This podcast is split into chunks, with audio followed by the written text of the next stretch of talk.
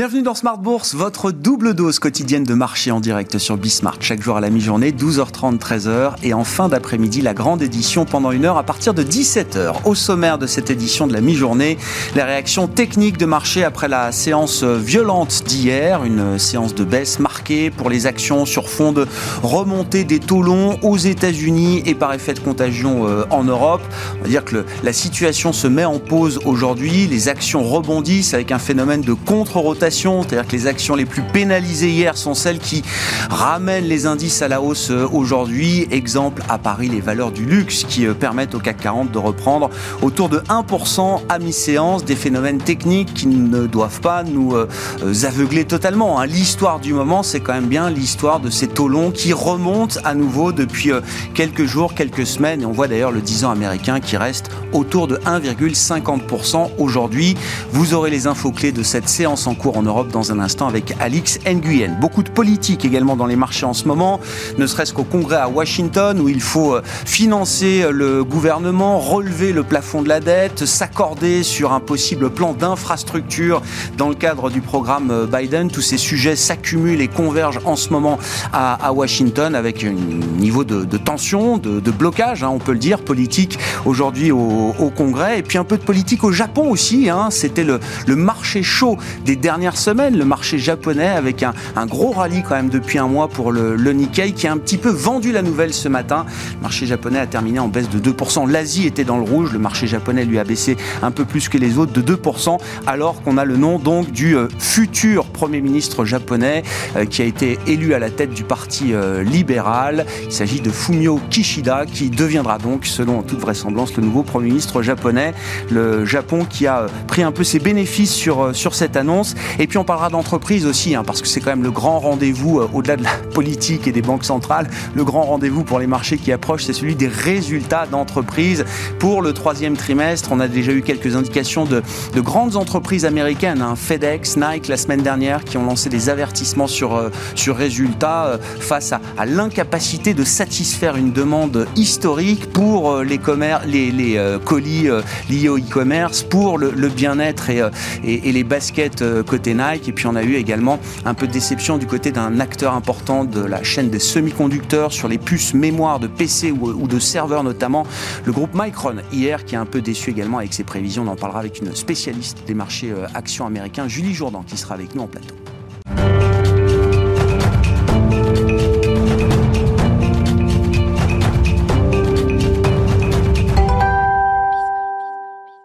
Séance de rebond et de contre-rotation pour les marchés actions en Europe. Les infos clés du jour, c'est avec Alix Nguyen. Le CAC se ressaisit après une journée passée dans le rouge hier, sa plus forte baisse depuis mi-août. Euh, les doutes sur la croissance persistent, le marché se montre particulièrement vigilant quant à l'évolution des rendements obligataires sous le coup de pressions inflationnistes. Et puis les mésaventures et leurs conséquences du chinois Evergrande restent en tête des préoccupations. Evergrande qui aux dernières nouvelles prévoit de vendre une participation de 1,5 milliard de dollars euh, dans Changing Bank, une banque locale, à une société publique de gestion d'actifs. Le promoteur immobilier met les bouchées doubles pour rassembler les fonds et rembourser ses dettes. Euh, pour rappel, la semaine dernière, Evergrande n'a pas respecté une échéance pour verser les intérêts d'un emprunt obligataire. Aujourd'hui, il se trouve confronté à une autre date limite pour le paiement d'un coupon de 47,5 millions de dollars. Au Japon, les élections internes au Parti libéral démocrate, formation au pouvoir, ont donné la victoire au modéré et ancien ministre des Affaires étrangères, Fumio Kishida, euh, le PLD disposant de la majorité des sièges au Parlement japonais. Il est assuré d'être désigné Premier ministre. Alors qu'il touchait un plus haut de trois ans, le pétrole marque une pause. D'après le Petroleum Institute aux États-Unis, les stocks hebdomadaires ont augmenté. Si celle-ci est confirmée par le département de l'énergie comme attendu cet après-midi, cette hausse serait la première en huit semaines. Total Energy recule, Valourec aussi. À New York, le S&P 500 et le Nasdaq accusaient hier leur plus forte baisse depuis respectivement les mois de mai et mars. Dans le même temps, le plafond de la dette américaine est sur le point d'être atteint. La confiance du consommateur américain est quant à elle tombée à son plus bas niveau depuis six mois. Hier, lors de leur audition euh, par la commission bancaire du Sénat, Jérôme Powell et Janet Yellen ont prévenu qu'un défaut des États-Unis, faute d'un report ou d'un relèvement de ce plafond, aurait des conséquences catastrophiques. Pour rappel, la veille, les républicains du Sénat bloquaient une proposition des démocrates de relever le plafond de la dette. Selon Janet Yellen, ce plafond devrait être dépassé vers le 18 octobre. La présidente, le président de la Fed a aussi évoqué une inflation élevée et d'affirmer qu'elle devrait le rester dans les prochains mois avant de ralentir. La politique monétaire sera encore à l'ordre du jour aujourd'hui à l'occasion du Forum and Central Banking organisé par la BCE avec les interventions prévues de Christine Lagarde et de ses homologues de la Banque d'Angleterre et du Japon, mais aussi Jérôme Powell. Les valeurs à la peine hier reviennent en force, les valeurs du luxe rebondissent corrélées au secteur et si leur luxotica progresse aussi. Tendance, mon ami, c'est avec Alix Nguyen tous les jours dans Smart Bourse à 12h30 et 17h sur Bismart.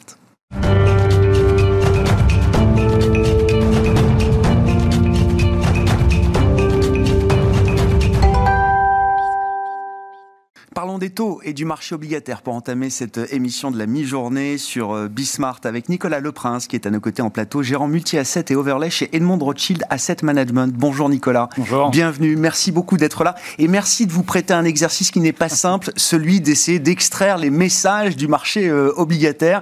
Je mets toujours beaucoup d'avertissements euh, par rapport à ça parce que les déterminants des, taux sont quand même multiples, complexes, mmh. changeants. Et c'est intéressant de raisonner en creux euh, d'ailleurs. Qu'est-ce qu'on mm. trouve dans cette hausse de taux mm-hmm. Pour commencer, peut-être qu'est-ce qu'on ne trouve pas derrière ce mouvement de remontée des taux longs, mm-hmm. alors qui s'est un peu accéléré ces derniers jours, mais qui a commencé il y a peut-être euh, un mois de ça environ. Euh, oui, c'est ça. Le, point bas des taux était atteint aux États-Unis plutôt début août. et en effet, ce qui est intéressant, c'est ce que ça ne veut pas dire. Voilà. Donc on est passé de 1,15 grosso modo à allez, 1,50 aujourd'hui. 1,50 aujourd'hui. On est pas sur une accélération de l'inflation. L'inflation aux États-Unis, si on prend uniquement les États-Unis, on est sur des inflations qui sont élevées, qui vont rester élevées d'ici à la fin de l'année et même sur le premier semestre de 2022. Euh, mais quand on regarde les indicateurs euh, d'inflation, les anticipations d'inflation aux États-Unis, elles n'ont pas bougé, mm. en fait. Donc on n'est pas sur une hausse de taux qui est liée par les anticipations d'inflation. L'autre indicateur qu'on regarde beaucoup, c'est ce qu'on appelle la prime de terme. La prime de terme sur les taux d'intérêt américains, la principale composante de cette prime de terme, c'est la volatilité de l'inflation. Cette volatilité de l'inflation, elle n'a pas beaucoup bougé. Quand on regarde les, les, break-even US, ça, ça, ne bouge pas, contrairement en zone euro. Donc on n'est pas sur une accélération de l'inflation. Certainement qu'en 2022, lié à des effets sur tout ce qui est les loyers, les loyers imputés. Euh, on va avoir, peut avoir plus d'accélération sur la deuxième partie de 2022, mais on n'est pas sur quelque chose qui amène plus de volatilité sur les taux. Hmm. Sur euh, ce que ce n'est pas non plus, c'est pas une accélération de la croissance. Euh, quand on prend les chiffres aux États-Unis, on prend les chiffres en zone euro, en Chine. En Chine, on voit que ça ralentit et on ne pense pas que ça rebondisse vraiment rapidement. Peut-être Q1, Q2 2022, mais c'est à Q4, il n'y a pas d'accélération. Quand on prend la zone euro, c'est bien, mais on est plutôt topiche, toujours sur ces indicateurs. Et aux États-Unis, si on fait le détail entre l'activité des entreprises, où là, quand on prend des indicateurs assez avancés, qui sont les nouvelles commandes, moins les inventaires, on est sur des niveaux qui sont hauts, mais qui n'accélèrent plus. On est euh, aussi du côté du consommateur, un peu bloqué par l'inflation. Euh, et ça se retrouve dans la confiance du consommateur, qui est encore sorti hier, vous l'avez dit, euh, à des plus bas, et surtout les, composantes d'anticipation des consommateurs sur leur consommation future. Et encore... Les intentions d'achat sont assez négatives. Euh, Exactement. Donc tout ça, ça n'explique pas la hausse des taux. Donc c'est une hausse de taux qui est très différente de ce qu'on avait vécu, par exemple, au premier trimestre de, de cette année, hein, c'est ça Au premier trimestre de, cette année, on sortait de les, des élections de Géorgie, qui donnaient la majorité au Sénat. Tous les momentum étaient en accélération. on était en accélération sur l'inflation sur la croissance, sur le, momentum fiscal. Je ne dis pas qu'il n'y a pas certains de ces composants qui vont revenir, mais ce n'est pas ce qui explique la hausse des taux. Bon, Qu'est-ce que ça peut être alors, euh, Nicolas ah, C'est comme d'habitude, c'est une réaction de marché un peu trop, à notre sens, épidermique sur un peu le changement de ton et le dernier FOMC. Donc le sujet, c'est pas la macro, c'est la politique monétaire. Exactement. On a, on va dire, on, on vient d'une séquence où Powell euh, Jérôme Powell, donc le chairman de la Fed, euh, se battait pour sa renomination. On sait que euh, janvier-février, il doit être renommé. C'est une décision qui est prise par le président. Ça devrait arriver dans les tout prochains jours. Et ça l'a incité certainement à avoir un discours très accommodant. Dans sa vision de la politique monétaire. C'est aussi un homme politique. Ah, exactement, il est aussi là. Non, mais il est aussi là pour accompagner un petit peu le, la politique globale qui est menée aux États-Unis, hein, ça c'est sûr. Euh, malheureusement, le FOMC, ce n'est pas que Powell, c'est tous les membres du FOMC. Et quand on regarde euh, ce que nous disent les membres du FOMC, il y a des, il y a des indicateurs, ils nous disent est-ce qu'ils ont plus peur des, des risques à la hausse sur l'inflation ou à la baisse? Dès juin, ils nous disaient qu'ils voyaient plus de risques à la hausse sur, euh, sur le, le, déroulé du FOMC, on a eu ce qu'on appelle le dot plot. Le dot plot, c'est la vision des différents membres du comité, des 18 membres du comité, sur quel sera le chemin d'évolution des taux courts dans les années à venir. Chacun, non mais juste c'est important la méthodologie. Euh, c'est d'ailleurs un travail qui est fait euh, euh, personnellement par chaque membre, chaque participant du FOMC. C'est pas quelque chose qui est négocié pendant la, la réunion. Et donc chacun des 18 participants, il y a 6 non votants, je crois, dans les, les participants, donne le niveau de taux directeur qu'il anticipe pour cette année, pour 2022, pour 2023 et jusqu'en 2024, et puis sur le très long terme. Sur le très long terme. En effet, ils sont 18 à la Fed. on a 12 votants sur les 12 votants, on a 7 membres du board des gouverneurs, on a le membre de la Fed de New York, et ensuite on a 4 euh, votants qui sont des Fed régionales et avec un système de, rotation. Euh, ce qui nous dit, c'est qu'il voit des taux courts qui remontent certainement plus agressivement que ce que le marché attendait. Euh, là où le marché était passé d'un cycle potentiel de hausse de taux, dans le passé, c'était 4 hausses de taux par an, le marché s'attendait plutôt maintenant à 2, 2 hausses et demie par an le FOMC nous dit, ou les membres du FOMC plutôt, c'est pas vraiment euh, Powell, ouais, je comprends. Ils, nous disent, bah non, c'est plutôt 3, 3,5, voire 4, comme dans les précédents cycles. Et ça, le marché a été assez surpris de ça. Et ça, vous dites, ce dot plot, qui est, qui est un outil euh, de communication controversé, parce que ça n'est pas la forward guidance officielle, mais en même temps, c'est un, nuage de points auquel le marché réagit euh, souvent. Et là, vous dites, il y a peut-être un faux signal dans ce qui est dans le message qui est envoyé euh, à travers ce nuage Exactement. de points. Quand on regarde la significativité de ce dot plot, elle est assez faible. Et quand on regarde la réaction des taux, euh, désolé d'être un peu technique, mais quand on regarde les contrats courts, le dot plot, le, nouveau point qui avait surpris les marchés, c'est le point 2024. Décembre 2024, on est à 1,75 dans le dot plot sur la médiane. Euh, le marché sur les contrats décembre 2024 price déjà plus de 1,60. Donc c'est quelque chose qui est venu de 1,30 cet été. C'est quelque chose qui a énormément convergé, qui est déjà en ligne avec pratiquement ce dot plot-là. Sauf qu'en effet, ce dot plot n'est pas la Fed. Ce dot plot ne reflète pas le fait que ces 18 membres ne sont pas tous votants, que Powell est certainement beaucoup plus dovish et que la moyenne du comité est beaucoup plus dovish que ça. Cette hausse de taux, elle reflète aussi des, des, réactions différentes d'autres banques centrales. On a vu la Banque d'Angleterre, on a vu la Banque de Norvège, on a vu la Banque de Corée trois grandes banques centrales qui ont monté les taux. La seule chose, c'est qu'elles n'ont pas les mêmes mandats que la Fed. Mm. Euh, si on prend l'Angleterre, le seul mandat de la Bank of England, c'est l'inflation. Et là, clairement, il y a vraiment des, choses à faire. Mm. Si on prend la Banque de Norvège, on est sur inflation plus Activité générale. Plus croissance, oui. Plus croissance. et là, avec la hausse du pétrole, la Norvège, voilà, est un peu en surchauffe. Et si on prend la Banque de Corée, la Banque de Corée, c'est assez intéressant. C'est pas du tout la surchauffe de l'économie ou euh, la hausse de l'inflation c'est des risques sur la stabilité financière liés à l'endettement du pays. Donc en fait, on a tout un tas d'effets qui, sont, qui viennent rajouter à ce que nous a dit le FOMC hmm. et qui viennent faire monter les taux. Ce qui est intéressant, c'est que, alors, on, se focalise sur les taux euh, américains, mais on voit tout de suite les effets de contagion que peuvent avoir une hausse de 20, 30 points de base du, du 10 ans américain. Ça s'est reflété euh, automatiquement, euh, immédiatement sur les taux européens. C'est vraiment juste une histoire de contagion ou est-ce qu'il y a une histoire européenne aussi autour, je sais pas, de changement de perspective macro, de changement de politique monétaire? Je ne pense pas qu'il y ait de changement de politique monétaire à prévoir rapidement. Euh, on voit bien, euh, on a le comité euh, de Sintra en ce moment où on a eu l'introductory statement de, de, Lagarde. Hier, on voit bien qu'elle reste dovish, que les membres cœur du comité restent extrêmement dovish. on a sur les taux européens quelque chose qui réagit beaucoup plus à l'inflation. Je disais qu'aux États-Unis, il n'y a pas d'accélération de l'inflation. Elle est élevée sur un plateau, sur un plateau, mais, il n'y a pas. Dans, la phase En zone euro, on est, on est vraiment sur une autre dynamique. Si on prend les points morts d'inflation en zone euro, à partir de la revue stratégique qui était le 12 juillet euh, cette année, les points morts d'inflation ont monté pratiquement de 40 BP en, en, zone euro.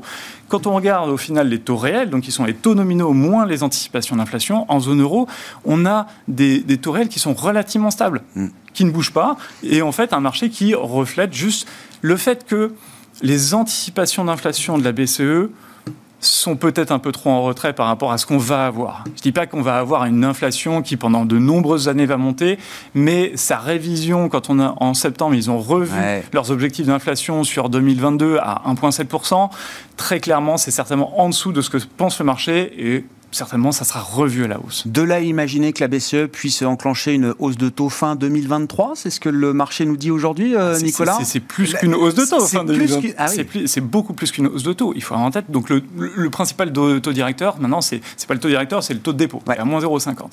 Si on prend euh, ce que nous donnent les contrats Euribor à fin 2023, c'est pas une, c'est pas deux, c'est trois pratiquement trois hausses de taux de 10 BP de la BCE qui est attendue pour fin 2023.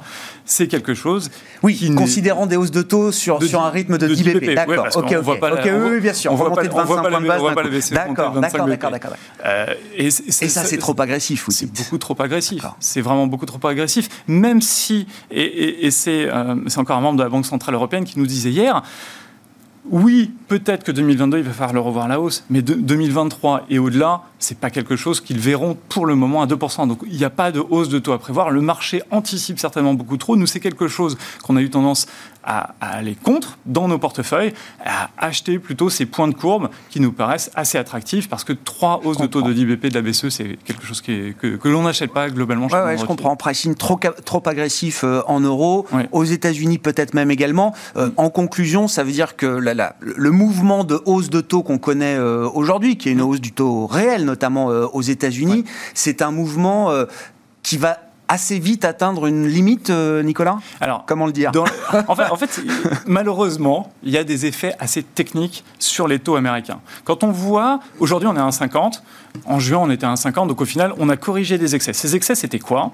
Ces excès, c'était deux principaux facteurs. Le rebalancement de beaucoup de portefeuilles qui étaient soit des 60-40 aux États-Unis, soit des fonds de pension aux États-Unis. Quand on regarde les, ce qu'on appelle les funding ratios, c'est-à-dire la capacité ou la solvabilité de ces fonds de pension, elle est revenue à des niveaux extrêmement élevés. Elle est revenue des niveaux élevés. Pourquoi? Pas parce que les taux sont bas, mais parce que les actions sont très hautes. Mhm. Ça, ça les incite à rebalancer leur portefeuille sur de l'obligataire américain. Mhm. L'autre chose, c'est quelque chose qui est lié à, la politique de financement du Trésor américain. Le Trésor américain, c'est fait une espèce de trésor de guerre qu'on appelle le Treasury General Account au sein du bilan de la Fed. Et le compte courant du Trésor le compte courant, exactement. Ces, excellentes trésoreries, on, voit qu'en zone euro, ça existe. Hein. Par exemple, la Grèce a des excellentes trésoreries en termes d'émissions qui sont extrêmement forts. Bah, c'était extrêmement fort aux, États-Unis. Ce qu'ils ont fait, c'est qu'ils ont réduit cet excédent de trésorerie de façon extrêmement brutale. On est, on est passé de 1700 milliards de dollars au jour à 200 milliards. Ça, ça veut dire quoi? Ça veut dire moins d'émissions, de la, moins d'émissions du trésor. Cet afflux de cash est parti du bilan de la Fed pour se retrouver dans le bilan des banques. Les banques se sont mises à acheter des trésoreries. Donc en fait, on est sur une correction des excès. Pourquoi? Parce que ce 200 milliards, il va pas pouvoir plus baisser. il va même avoir tendance à remonter. Donc dans les mois qui viennent, certainement ces effets techniques de rebalancement, il y aura plus de papier, ça peut amener un peu plus de hausse de taux aux États-Unis. On sera relativement limité dans ces hausses de taux-là.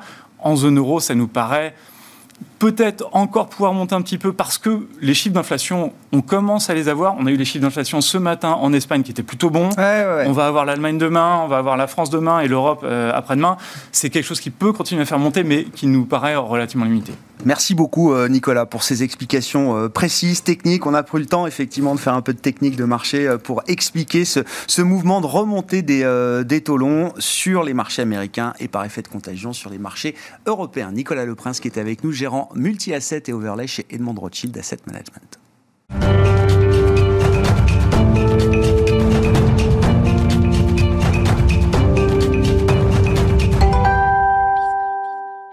Et on en vient au marché action américain avec Julie Jourdan à nos côtés en plateau, gérante action américaine chez Mansartis. Bonjour Julie. Bonjour. Bienvenue. Parlons des entreprises. Ça va être le sujet des prochaines semaines avec la campagne de résultats qui euh, s'annonce. On a déjà eu, je le disais en introduction, quelques messages de groupes intéressants, euh, des world leaders, hein, que ce soit FedEx, Nike, Micron également dans les technologies de, semi-conducteurs, un acteur de la peinture également que je ne connaissais pas, mais vous, nous en avez parlé juste avant l'émission, euh, Julie. Les messages sont, sont pas faciles. Même pour des boîtes qui opèrent dans un environnement de demande incroyable, comme FedEx ou Nike par exemple aujourd'hui. C'est vrai. Alors en fait, je crois qu'il faut vraiment distinguer deux choses. Il y a les sociétés effectivement qui euh, travaillent à l'international et qui sont dépendantes de euh, chaînes d'approvisionnement euh, à l'international en particulier. C'est le cas de Nike, c'est le cas de FedEx, où on voit vraiment que ces sociétés sont confrontées à, on va dire, un triple problème. C'est-à-dire le premier problème, c'est d'avoir la production qui soit faite en temps et en heure. Typiquement, Nike s'est retrouvé confronté final, aux, conséquences de euh, cette vague euh, du, euh, variant, du variant Delta, avec la fermeture d'un certain nombre d'usines au Vietnam. Et le Vietnam, c'est 50% de leur production de chaussures, un tiers de leur production de textiles. Donc c'est vrai que, bah, c'est ce qu'ils disent, on a eu 10 semaines de production, tout simplement, qui nous sont passé euh, sous le nez, on va dire. Donc c'est vrai que Nike se retrouve confronté à ce type de, problème. On le savait, hein, on savait qu'ils allaient être confrontés partiellement à ça, euh, mais c'est vrai que c'est dans une ampleur qui est assez surprenante. C'est ce que nous disent aussi beaucoup de fabricants de semi-conducteurs ou des constructeurs automobiles euh, avec qui connaissent les mêmes problèmes en Malaisie, par exemple. Donc ça, c'est quelque chose qui vient toucher tout un certain nombre d'industries diverses et variées qui sont effectivement qui ont une partie leur production euh, qui est localisée à l'international. Le deuxième problème, c'est l'acheminement. Donc l'acheminement, c'est devenu un problème noir. Donc on le voit, typiquement Nike nous dit très, très, très clairement, hein, là où ils mettaient 40 jours pour transporter leurs produits d'Asie aux États-Unis, bah c'est 80 jours maintenant. Donc ça veut dire que ça devient un problème crucial pour la saison de fin d'année, pour toute la distribution. Et c'est d'autant plus un problème que ça se fait dans des niveaux de coûts qui sont juste cataclysmiques. C'est-à-dire qu'on a des containers qui sont, qui sont à 20 fois le prix euh, historique. Donc c'est vrai que ça devient un sujet. Là, moi, je, discutais, enfin j'entendais plutôt, j'écoutais une société, un équipementier automobile qui disait, bah, maintenant on passe tout par fret aérien on n'a pas le choix. Sinon, en plus de ça, on est bloqué dans, en fait, dans le process euh, de, transformation. Oui, oui, bien, ah oui, bien sûr. Donc, en fait, on s'aperçoit qu'on a une problématique de production, une problématique de logistique. Et après, une problématique aux États-Unis. Ce qui est, ce qui est euh, inquiétant, entre guillemets, c'est que ces problèmes-là, comme vous le dites, euh, Julie, on les a sous les yeux depuis un moment. Mais ils semblent continuer de s'aggraver c'est-à-dire que c'est difficile de se dire qu'on est peut-être au, point de tension paroxystique sur la question de la production, sur la question du, shipping. C'est très compliqué de savoir si le pire est derrière nous ou pas. Alors aujourd'hui, c'est très difficile de, savoir si le pire est derrière nous. On va dire que sur la partie en fait, euh, on va de euh, ce qu'on voit en fait en, Thaïlande, euh, en Malaisie, au Vietnam, on voit bien que les campagnes de vaccination elles s'accélèrent. Donc on va en sortir à un moment donné. Il y a un vaccinal donc, qui se met en place. Exactement. donc là-dessus on va en sortir progressivement. Donc voilà, donc je pense qu'on peut quand même avoir l'espoir qu'on mhm. on, approche, on approche du bout. En revanche, sur la partie logistique, on voit bien et on voit très bien ce qui se passe aux États-Unis. Et, c'est vrai que euh, on voit les goulets d'étranglement dans les ports américains. Euh, on a vraiment des grosses difficultés à résorber ces nœuds euh, qui sont effectivement qu'on on fait face à des pénuries de main d'œuvre dans les ports également qui ne permettraient pas de résoudre la situation si on avait effectivement cette production eh qui repartait et si on avait le transport qui pouvait accélérer. Donc, Quand un sujet se débloque, un autre se bloque à nouveau. Donc c'est assez compliqué. Mais je pense qu'il faut aussi bien distinguer parce que ça c'est très important. On, le voit, ça touche certains secteurs, des secteurs assez ciblés. Ça va être l'automobile, ça va être euh, effectivement euh, la distribution, ça va être un certain nombre de valeurs industrielles. Mais il ne faut pas oublier qu'il y a toute une série d'autres sociétés pour qui les choses vont très bien. Et là, on l'a vu quand on a entendu, par exemple, un acteur comme Salesforce qui a euh, donné quand même des indications sur son activité la semaine dernière qui était extrêmement solide. Donc, il faut bien distinguer effectivement différentes euh, situations euh, qui sont assez divergentes à, l'approche de cette nouvelle vague de résultats. L'autre élément qui est intéressant, c'est de se dire, bah, finalement, est-ce que le marché n'est pas en train de pricer ça? Et c'est ce qu'on se disait avec Nike, c'est ce qu'on se disait également avec FedEx, où on anticipait que les problèmes en fait de recrutement, que les problèmes de coûts de, de, fret, de matières premières, soient déjà en fait dans euh, les cours. Et finalement, quand on voit la réaction du marché aux résultats de Nike ou de FedEx, on se dit bah, bah pas totalement. Peut-être pas. Bah peut-être pas.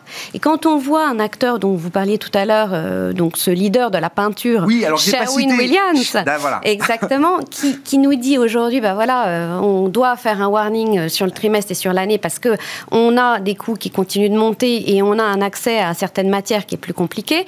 C'est le deuxième en un mois. Donc on voit que les sociétés elles-mêmes, deuxième warning en un mois. Oui, oui, oui. Ah oui. Donc on voit que ces sociétés, elles ont assez peu de, de, de visibilité.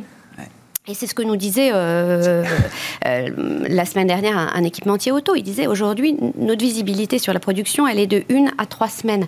Habituellement, elle est de trois mois. Donc c'est pour donner un ordre d'idée de, du manque de visibilité d'un certain nombre d'entreprises. Mais encore une fois, ça ne concerne pas l'intégralité du marché. Hein. Voilà. Oui, parce que je me disais quand même, c'est un sacré dilemme pour l'investisseur. Si je cherche du pricing power dans un environnement inflationniste, je vais, tomber sur des sociétés, alors qui en ont, mais qui ont des telles problématiques type euh, Nike que ça n'empêche pas quand même que les marges soient sous pression euh, à court terme. Euh, si je veux jouer la remontée des taux, on verra jusqu'où l'histoire des taux nous, nous amène. Je vais regarder des boîtes value, mais là, il n'y a pas de pricing power. Ça devient compliqué quand même. Et, et, on trouve quand même, vous dites, des espaces, des secteurs sur les lesquels on est à l'aise avec des entreprises qui sont capables de, gérer cet environnement? Alors, je pense que des, acteurs comme Nike euh, ils ont la capacité, en fait, effectivement, ils font un warning, mais ils ont la capacité euh, de, euh, je dirais, maintenir ou de travailler sur leur marge en passant par, typiquement, leur, leur, réseau de distribution, en privilégiant leur réseau de distribution interne. on Vous va pas inquiète pour Nike? À, court terme, à moyen terme, ils nous ont donné des éléments qui, qui, laissent à penser que globalement, effectivement, ils vont avoir des trimestres qui vont être plus, plus difficiles parce qu'ils vont pas pouvoir répondre totalement, à, enfin pas délivrer l'offre qu'ils auraient souhaité délivrer. Satisfaire toute la demande. Mais, globalement, ils sont pas dans une situation de risque euh, majeur. Euh, à côté de ça, on va trouver effectivement un certain nombre de sociétés dont les perspectives sont moins affectées que d'autres euh, par rapport à, à cette situation générale. Euh, dans les secteurs de croissance, on le voit bien, euh, les euh, secteurs qui portent en fait toute la digitalisation de l'économie sont pas en risque, elles ont d'autres problèmes. C'est-à-dire que ce sont des, secteurs qui sont chers et qui, à court terme, bah, souffrent de la normalisation en fait des taux, des taux sur le marché. Donc évidemment, bah, dans un à court terme, ce sont des, des, sociétés qui sont pénalisées du fait de leur valorisation qui sont élevées. Mais quand on regarde leurs perspectives hmm. dans la durée, Là aussi, on s'aperçoit que la demande ne faiblit pas, euh, qu'elles n'ont pas de problème de pricing power en général, puisqu'en souvent, euh, bah, finalement, la concurrence est relativement limitée, euh, qu'elles ont des marchés potentiels qui ne cessent de croître et qu'elles n'ont en général pas de problème ni de matières premières ni de main-d'œuvre. Donc, globalement, on voit bien que sur les secteurs de croissance, on a des perspectives qui ne sont pas en train, d'un point de vue fondamental, de se euh, de se détériorer. À côté, on est forcément, euh, on doit être vigilant parce qu'effectivement, euh, la partie taux fait que les, les valorisations créent du risque en fait sur ces, sur ces valeurs-là. Bon, situation de marché un peu plus complexe quand même en cette, en cette rentrée. Merci à vous deux de nous avoir apporté votre éclairage sur les taux et sur les actions américaines. Julie Jourdan hein, sur les actions américaines qui est avec nous en plateau, gérante Action US chez Mansartis. Voilà pour cette édition de la mi-journée de Smart Bourse. On se retrouve ce soir en direct à 17h sur Bismart.